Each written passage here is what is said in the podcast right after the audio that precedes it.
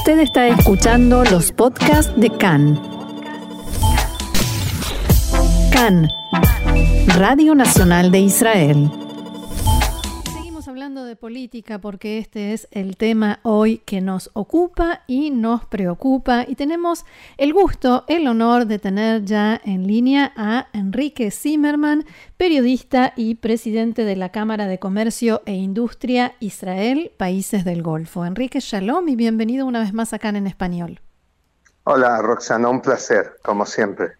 Un gusto, de verdad. Y bueno, queríamos eh, justamente hablar contigo en estos días tan complejos que está viviendo Israel de cara a las cuartas elecciones en tan poco tiempo, para pedirte tu impresión tu sensación de hacia dónde van las cosas, cómo te parece que vamos a salir esta vez de estos comicios. ¿Se repetirá la escena del empate? ¿Habrá una definición? ¿Habrá alianzas? ¿Cuál es tu sensación?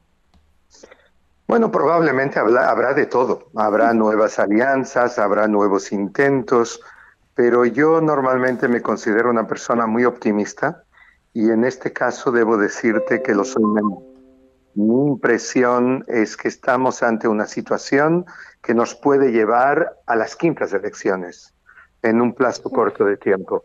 Y esto porque ningún eh, candidato a primer ministro serio puede llegar a obtener, según parece, por lo menos hasta este momento, los 61 escaños de los 120 de la Knesset necesarios para tener una mayoría gubernamental, que es un poco lo que nos ocurrió en eh, las tres elecciones previas eh, de los últimos dos años. Israel vive una situación de inestabilidad política, eh, yo creo, casi sin parangón en el mundo actual. O sea, no hay ningún país que haya tenido tantas elecciones que no haya podido em, formar un gobierno, que esté enfrentando una crisis importante, una de las más importantes como es la crisis del coronavirus, por, un, por otra parte, que el primer ministro en cualquier momento pueda empezar un proceso legal que no se sabe cómo va a acabar. Y todo esto cuando tenemos eh, el COVID-19 aún en las calles, eh, en medio quizás de eh, un proceso de, de, vacunación que, con, que pone a Israel en el lugar número uno en el mundo.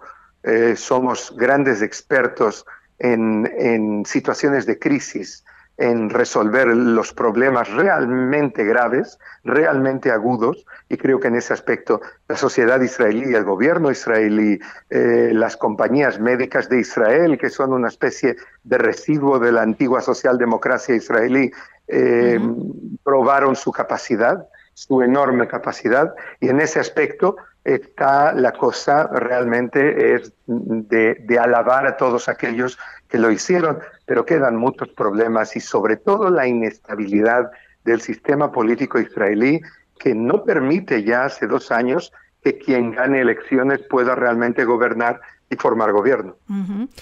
Y esta situación tan fuerte de división, de enfrentamiento, casi de odio entre distintos sectores de la sociedad israelí, ¿te parece que es algo que en realidad se dejó ver con la crisis del corona, que estaba ahí y salió a flote, o es algo, es consecuencia de esta situación política y sanitaria que estamos viviendo? Ah, es difícil, yo creo que las raíces están, vienen de lejos, porque eso es, es el carácter del público israelí que, bueno, siempre se dice donde hay dos judíos hay tres opiniones y aquí hay muchos judíos. Entonces, eh, mm, creo que hay muchas opiniones y hay muchas formas de vida. Hay lo que el presidente Rivlin definió como las cuatro tribus de Israel eh, y creo que en este caso las divisiones entre esas tribus, las diferencias de parecer en torno al coronavirus, vimos el, funeral de entre 10 y 20 mil personas apiñadas enterrando a un rabino, un funeral que puede llevar a otros funerales en el futuro. Y sin embargo no hay mucho que hacer, eh, ni hay condenas eh, abiertas por parte del primer ministro, del gobierno, hay una politización de absolutamente todo, incluido de algo que no debería ser politizado y que es eh, el corona, la lucha contra el coronavirus y contra este, este fenómeno. Y, infelizmente todo en este país se politiza y la división es, eh, bueno, es ser o no ser a nivel político y creo que de la misma manera que yo llevo años apoyando los acuerdos de paz entre Israel y el mundo árabe eh, pragmático, lo que realmente estamos viendo, Netanyahu va a ir allí como parte de su campaña también eh, la semana que viene por tres horas a reunirse con el líder de Emiratos, eh, Mohammed bin Zayed. Apoyo, apoyé, trabajo en ello, pero creo que necesitamos no menos que eso, un acuerdo de paz interno. Necesitamos que las distintas, los distintos sectores de la sociedad israelí se sienten juntos y creen en este siglo XXI y en la era post-coronavirus un convenio, un denominador común lo más amplio posible que nos une a estas cuatro tribus que conforman la sociedad israelí. A propósito del primer ministro Netanyahu, ¿te parece que va a pagar un precio político por la crisis que vive el país? Todo depende de lo que ocurra eh, de aquí hasta el día 23 de marzo. O sea, en Israel este periodo es de varias semanas, es una eternidad, porque realmente todo puede ocurrir. Si los números se disparan en lo que concierne al COVID-19, puede haber un cambio de último momento. Pero mi impresión, si todo queda como está, es que Netanyahu vuelve a tener eh, más, como dicen las encuestas, más votos que nadie en Israel, pero no lo suficiente como para formar gobierno de forma estable. Fuiste parte del partido Abodá, estuviste mm, como integrante muy activo y candidato en eh, las elecciones. ¿Y cómo ves ahora este resurgir del partido Abodá? Parece que lo que les hacía falta era una mujer en realidad. Eso no es solo en el Partido Laborista, es en toda la sociedad. Ojalá pudiésemos tener más mujeres.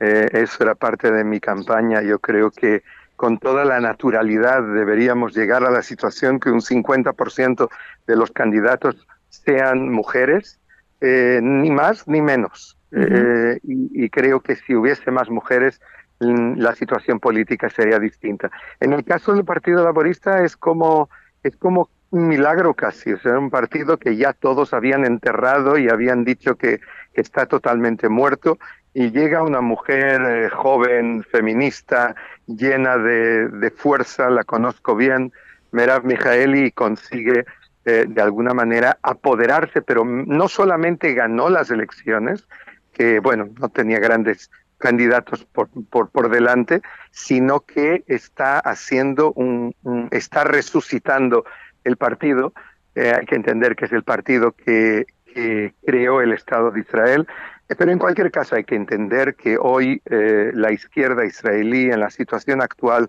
que vivimos probablemente su papel será un papel secundario y los líderes de Israel en los próximos en los próximos años van a salir del centro derecha y de la derecha. Por último, me gustaría volver al tema de los países del Golfo y en este trabajo que haces eh, por los vínculos de Israel con esos países.